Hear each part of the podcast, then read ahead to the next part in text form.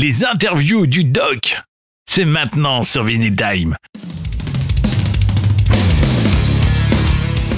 Voilà, donc, comme promis, chose promis, chose due, euh, on est avec euh, David Ries en direct depuis l'Italie. David, uh, thank you so much for accepting my invitation. Again, this is the second time in Vinyl Times. Uh, we have a first interview with my brothers uh, Arag on 213 Rocks, and now you come back for la on Last Ride, and you have to speak about Blacklist Utopia. Wow! yeah, the new baby. then, then you. Greetings, baby. everybody. Greetings, greetings. So, uh, David, first of all, thank you so much uh, for accepting my invitation. It's a great pleasure, of course, to speak again with this new yeah. release. Uh, 2020 yeah. was Cacophony of Soul. 2020 mm-hmm. was Blacklist Utopia. Wow.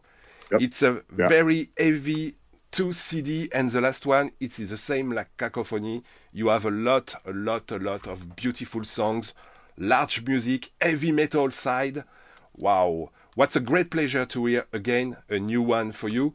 Uh, for sure, you have time to build this uh, Blacklist Dystopia. So, uh, few words about Blacklist Dystopia for sure. Um, okay. When you start to uh, record these uh, 13 new songs, and some of the songs is very um, black, like Utopia, Civil War, Save Me, uh, Book of Lie. I think it's totally where we are today, all over the world, for sure. Absolutely, yeah. Uh, Cacophony of Souls was released March 13th, 2020. And uh, where I live in Italy, the uh, virus uh, started about 30 minutes from my house. So I had very big plans to tour Cacophony of Souls. I think 38 shows were confirmed and more were coming. And it became where I was afraid to even open my email for all the cancellations. I, be, I, I went into a dark place. Um, uh, I thought, okay, this will last a few months and we'll get back to normal. And then it kept getting worse. And I think by August, it started to open a little in Italy. But before that, um, my bass player, Malte, Frederik Burkert, called me and said, What are we going to do? This is insane. He goes, let's, let's write an album. And I said, Yeah, let's start writing. Let's take advantage of, of the time. So Malta wrote about 85% of the music on the record. And yep. while we were doing it, Andy Susemihl was doing a solo album, excuse me, and uh, he found out we were writing and recording and said, "Hey, I've got some ideas." So he, I think he wrote uh, American Dreams music, uh, Red Blooded Hellraiser, and uh, my mind is slipping right now which one it, the other one was, but. I, I, Malte, I, I, was unaware that he was such a great musical songwriter. Yeah. And I played with him for a long time. And, and he told me a lot of times he would say, Hey, I've got songs, but the bands would go, Yeah, yeah, yeah, yeah. But when I heard uh, Utopia and I heard Save Me and I heard those tracks. I went, Where have you been all my life? This is fantastic.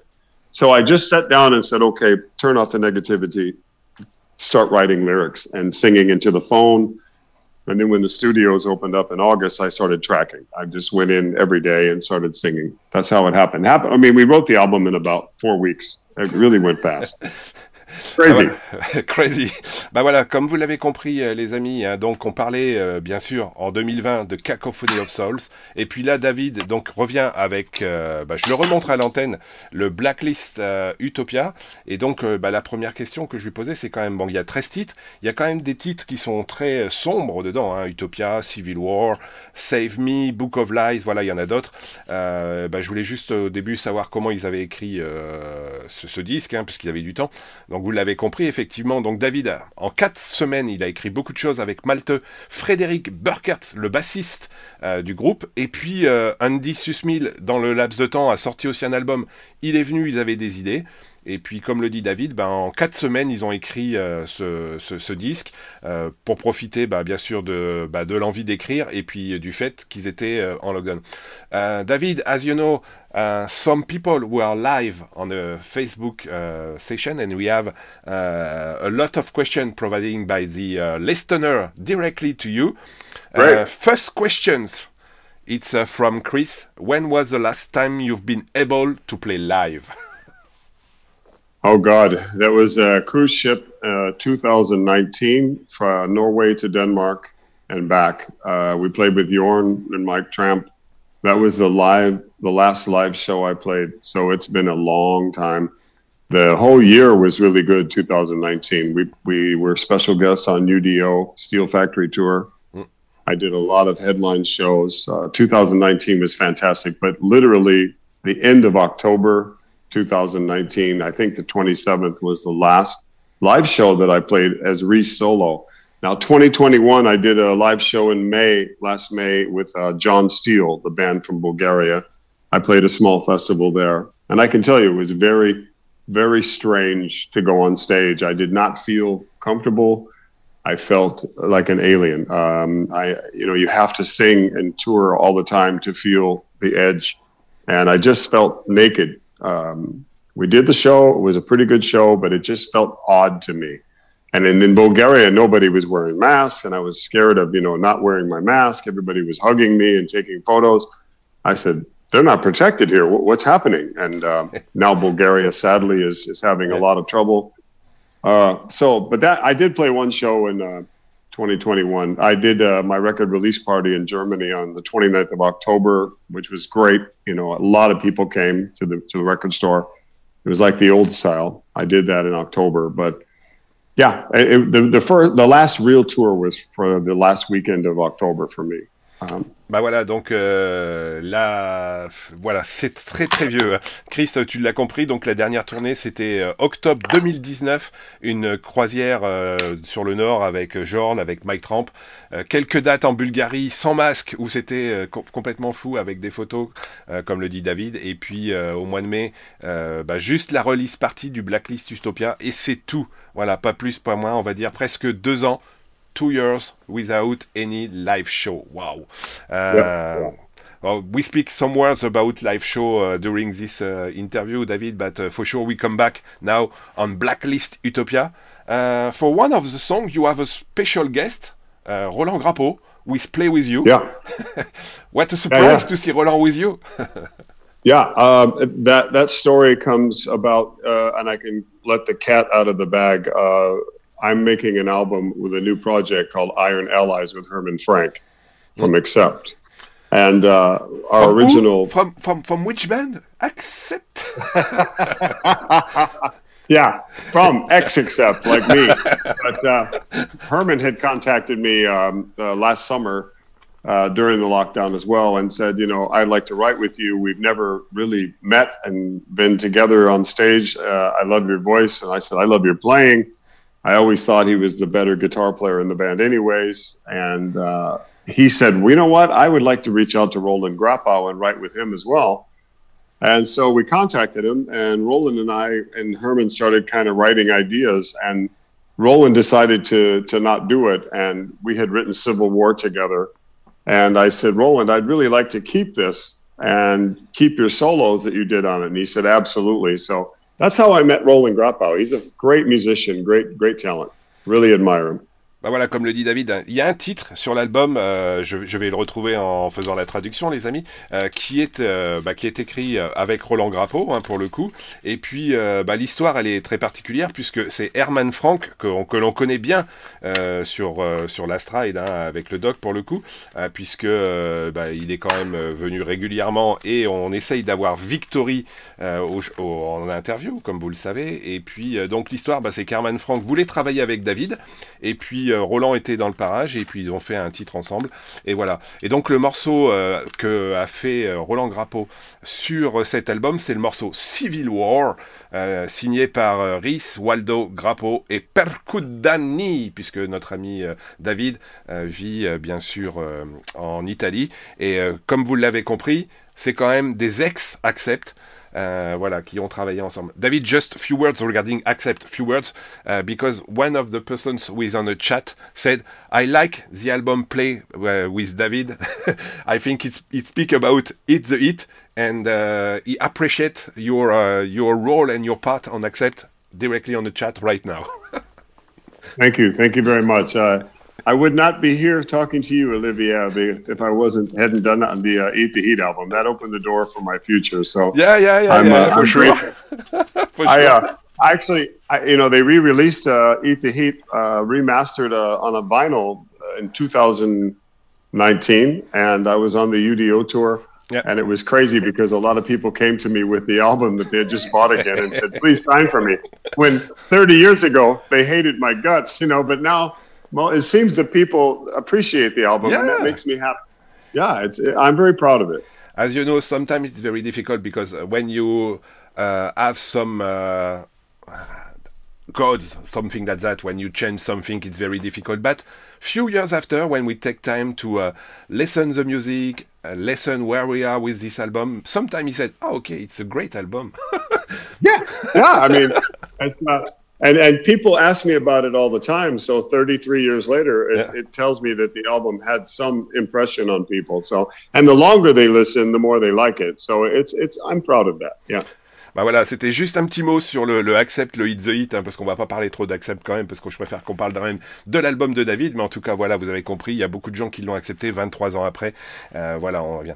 Uh, David, what is the difference between uh, your three albums? Because on 2019 uh, you released uh, Resilient Heart, 2020 Cacophony of Souls, and now Blacklist Utopia on 2021. Maybe three, uh, three uh, disc or three CD in three years, maybe. Uh, what is um, the difference between this? This is more, you are more conf on the band with Andy, with the rest of the band to create something. It is um, maybe, or maybe you have to wait the next one to be sure that uh, the fourth album coming in 2022 it's uh, a new heavy metals uh, CD with a lot of energy provided by the bands? Um, you know, Resilient Heart is a little more of my old style hard rock blues edge. Uh, I was starting to get heavy again. The, the suggestion came from my manager that I had to go back to the Eat the Heat, Ecstasy, D Train. Mm the the high energy power songs and use my voice to full capacity. And real quickly, I think I wasted some time doing projects with kind of a Whitesnake edge and all that for a few years. And I wasn't being myself. So I went, I looked inside myself and said, okay, songs like Perfect Apocalypse uh, on and Karma and songs like that, Two Coins and a Dead Man, I'm Resilient. That's that's me. And then Cacophony, I said, okay, I'm really going to focus on, on opening the door back into the heavy edge.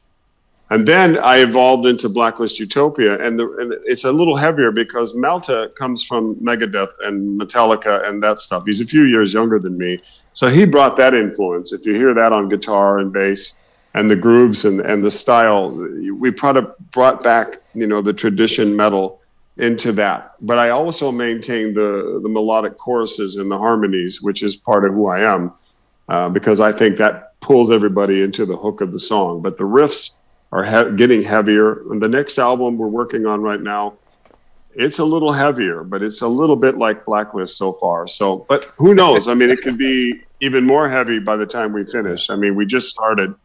Yeah. Ok, so vous l'avez compris, hein. donc depuis 2018, il y a eu trois albums. Donc le Resilient Earth, le Cacophony of Soul et le Blacklist Utopia. Et comme vient de le dire David, il y en a un, autre qui arrive, qui est en train d'être euh, créé, produit, donc c'est la, bonne nouvelle du jour. Et puis euh, effectivement, le Resilient Earth était plus dans le côté euh, White Snake, côté Bonfire, voilà les choses un peu plus bluesy rock. Et puis son management lui a dit non, faut que tu reviennes à quelque chose de plus, un peu plus métal, un peu plus heavy, avec sa voix, avec des grosses guitares. Donc on l'avait déjà découvert dans le Cacophony of Soul, dans le Blacklist Utopia, en tout cas c'est encore, euh, c'est encore meilleur.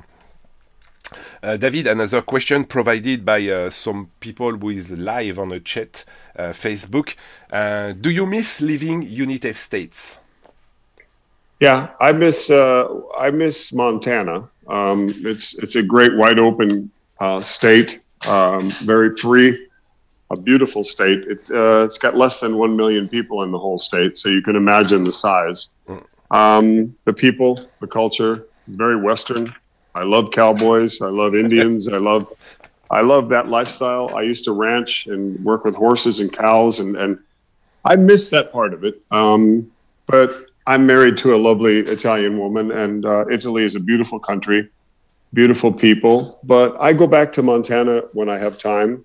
Obviously, the last I went the last time in 2017. I like to hunt as well, and Montana is a fabulous place for a hunter. So, uh, yeah, I miss it. I miss. But right now, if we get into the, the, you asked me later about Blacklist, there are some statements I've made lyrically about the way I see the way the world is working, and I'm not so sure that America is the same country it was four or five years ago. So, but I miss I miss sitting around the fire and talking to the cowboys and and you know that that that style. Yeah, I miss that a lot. Bah voilà, donc la question c'était effectivement, euh, comme vous l'avez compris, David vit euh, en Italie, donc euh, bah, est-ce que ça lui manque les États-Unis? Bah oui, il y a quelques, voilà, le Montana lui manque. C'est un chasseur, donc il aime bien aller chasser, il aime bien être avec des cow-boys, il aime bien tout ça. donc ça lui manque. Il n'a pas été aux États-Unis depuis 2017, donc peut-être qu'il trouvera des changements, mais en tout cas, le côté feu de bois, chasse, copain, ça lui manque. Et, et, voilà, donc pour le coup, vous avez compris que c'est un petit peu difficile. David, another questions provided on the chat regarding the Indian cultures.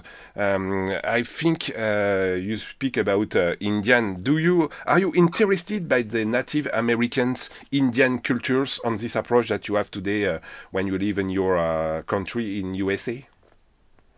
Yeah, I, uh, I, I actually have some native blood. Uh, I originally come from Oklahoma, and if anybody understands the history there, uh, that was basically where all the natives were forced to move when the uh, army took over, and uh, it was a terrible time in our history. They called it the Trail of Tears. So what you had was thousands of different um, bloods and tribes were pushed into the hot country, which was called Oklahoma. So I grew up around Native people. Um, my granddaughter is uh, half Blackfoot Indian, Montana Blackfoot.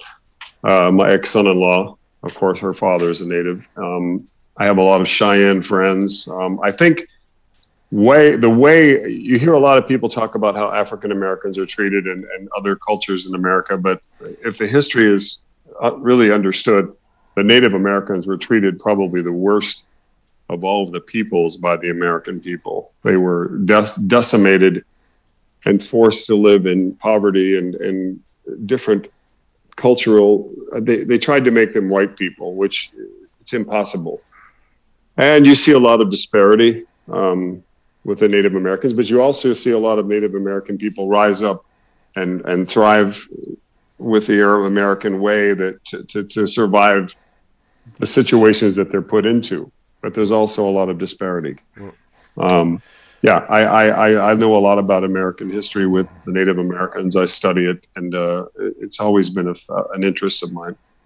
Bah, comme vous l'avez compris, hein, la, culture indienne euh, côté États-Unis, euh, David connaît bien puisqu'il a, il a, sa, il a, il a du sang indien. Il a sa grand-mère qui était effectivement, euh, voilà, du, de ce côté-là. C'est très compliqué. Vous avez compris que les Indiens aux États-Unis, euh, pour ceux qui ont suivi l'histoire, bah, sont quand même des personnes qui ont été très maltraitées, disséminées un petit peu partout. Il y a vraiment une histoire à travers ça. Et David est très proche de tout ça, comme il vient de le dire. David, a few again. Come back to Blacklist Utopia. 13 songs. Uh, one of my favorite. Uh, it's um, maybe I don't know if it's your, but uh, for sure it's most of the time uh, one of the songs were so very heavy, and I think uh, yeah. this uh, this title it's clearly um, the I would like to say the sound, the approach of this Blacklist Utopia. Most of the most of the time seems powerful on, on on on drums, large riff. Um, yeah. The guitar and your voice, it's totally crazy. Uh, do you think this is one of the songs uh, we can uh, share to the people uh, all over the world to say, hey, listen, Blacklist Utopia, absolutely, course, listen all the songs, but most of the time, it's one of the uh, crazy one. Yeah, I, it's one of my favorite tracks. The guitar solo is fantastic. Um, you know, I that's a song that at, when I first started writing it with with uh, Malte that I wasn't real sure about it, but that's always the same way. But as I started to get the ideas coming in, it really turned into something special. So yeah, that's that's one of my favorites. It's, it's um, you know, um, lyrically, musically, I think it's got a lot to say. Eh ben, on va l'écouter juste après. Donc voilà, il y a un des titres dans les 13 titres qui s'appelle Most of the Time, qui est vraiment un très très bon album, un très très bon morceau, et on va l'écouter, euh, on va l'écouter juste après parce que c'est vraiment un disque, un, extrait qui est très très fort euh, sur cet album. Et, euh, comme moi, David, bah, je pense que c'est un des morceaux qui, est vraiment très bien. David, few words about. we have a lot of questions, of course, regarding uh, concert gigs and something like that on 2022. Uh, we speak at the beginning the difficulty to have a clear overview now uh, for touring because a lot of uh, country it's maybe not totally locked down, but we had very difficult to have uh, some gigs in different countries. So, uh, what is the next step now for you, for David Reece, for the band? Uh, do you prepare? Do you, um, I would like to say, do you share something on 2022 uh, to uh, to provide some dates, uh, maybe in Europe, in yeah. France, or something like that? Yeah, my my October and November shows have been moved to May, Spain, Holland. Um, I have a show in uh, November in Germany, which I'll add some other German shows around. I also have a. a I'm going to do a Bangalore choir, a special show in Hamburg in September. I think it's the fourth, uh, with Oliver Lange. Uh, that's been planned and postponed two or three two or three times now. Uh, it was supposed to happen this year and last year. Um, but the shows are, are very minimal. Um, compare, I like to do I would like to do at least 200 shows next year. But every day I'm on the phone, every day I'm on the email, every day I'm talking to promoters, and everybody says the same. We cannot guarantee because we don't know what our government is going to do. Um, I know Accept has postponed 2022 to 2023 now. Yeah. To be safe, uh, which is terrifying. I know Herman Frank uh, has a tour with Victory in January and February, and they're not sure about that. Um, it's a very, very strange time right now. We, nobody really knows and are willing to say, yes, let's book it. And um, I understand it. Uh, there's a lot involved money, insurance, logistics, um, COVID passports. One of my band members refuses to be vaccinated, so I have to find a replacement. Um, I'm dealing with everything in the spectrum. It's, it's, I'm doing my best. Voilà, vous l'avez compris, hein, euh, comme le dit juste à la fin David, il fait de son meilleur pour trouver des dates. Vous avez compris, bah, c'est très compliqué, comme pour tout le monde. Hein. Euh, trouver euh, bah, la date, la, tournée, d'avoir euh, tout d'aligner, c'est très compliqué. Comme il le dit, accepte repousser en 2023. Euh, Herman Frank qui doit tourner aussi avec Victory, c'est très compliqué. voilà, c'est. Bah, on aura peut-être des dates en France à suivre, hein, de toute façon. allez sur la page Facebook, allez sur le www.davidreadofficial.info pour aller regarder, euh, sur la page El Puerto Records euh, pour aller euh, voir s'il y a des informations. Et puis, et puis on aura plaisir à aller voir David quelque part l'année prochaine, je pense. Et, et, on se fera plaisir. David, just before we ending, I see a lot of, of, review uh, regarding this blacklist utopia with a lot of people speak about your uh, artwork and he said what is this artwork? Well, okay. Um, as you know, what happened in America, uh, I got my musical start in clubs and rock and roll in, in, in Minnesota, in Minneapolis. Mm. And where the George Floyd thing happened yep. was literally five minutes from where I lived. And I watched my neighborhood burn to the ground. I don't approve of what happened to George Floyd. I thought the other police officers should have stopped it. But I also don't agree with terrorizing a city and rioting. I mean, it doesn't fix the problem. And I have family members that are disabled that can't get out of the house that I was worried about. Um, so some of the photos on the album are from that neighborhood. Mm. Uh, it causes what it is. Blacklist Utopia to me is my vision of that is uh, there's one side or the other right now. The, the world is split from the left to the right. There's no middle. If you agree with the left, the right blacklists you. If you agree to the right, the left blacklists you. And what I thought about one day was what utopia are people really seeking? When they get there, will they be satisfied? And I don't believe they will be. I think everybody is so confused that that's where the title idea came from. So if you look at the album cover, it's the chief, the city burning. Then you look on the back, and there's a couple relaxing. Yep. You know, uh, by the pool. You have the Chernobyl. Yeah, you have the Chernobyl Ferris wheel from when Chernobyl mm. was blown up you have a lot of things, you know, about what we're going through right now. I mean, I just wish people would get back to rock and roll and, and the world would open up and we'd all just go, okay, you disagree with me, I disagree with you. Because when I was younger, I don't remember this tension. Hmm? for sure. Yeah, I, right. I, I could have a friend who was ultra liberal, and I didn't care. We we love music. we'd listen to the same albums. we'd play in the same bands. But now, I see bands breaking up over politics. I see marriages. I see everything being destroyed by this madness, and then you have COVID come in, um, and in the timing of everything that's happened, it's a, it's a it's an awakening for the human race. I believe. You know, we're not nobody's better than anybody else. I mean, we're all people, and I that's I guess that's a political statement of my own because I'm sitting. I can't even watch the news anymore. Mm. I don't like to look at Facebook and find all the bad talk. Yeah. I was I was actually accused of being a racist last summer by a journalist and a promoter who was actually booking me and I wasn't getting dates and I'm like what's going on then a friend called me and said hey they're talking really badly about you because I have some conservative leaning values that I stand by but I'm not a racist I mean 99% of my family is mixed race African American Mexican American and Native American I mean and I was really insulted by that but it spread like a disease it was like all these people on the internet just talking trash. And I said, What's happened? I mean, people know me. Uh, that's not me. So it gets so out of control that, you know, this record has a lot to say about, about that. And it's subjective. You don't have to agree with what I'm saying. I'm just asking you to open your mind and think about because I don't write lyrics, baby, baby, whoa, whoa, whoa, whoa, whoa, yeah, yeah. I don't, no. I don't write like that. I like to write things because I read books. I like to study. If you say something tonight in the interview that inspires me, I write it down. And then maybe that's a lyric line. Uh, my wife says something in the morning on coffee. Oh, that's a song title. Uh, I listen to all kinds of different music. Um, I'm inspired by many different artists Steely Dan, Tom Petty, you know, ACDC, Scorpions, all those bands are in my head. Yeah. So I, I just absorb that and I try to exp- express it on paper. That's why uh, it's very important for you to read the, the songs I Can Breathe for sure. Yeah.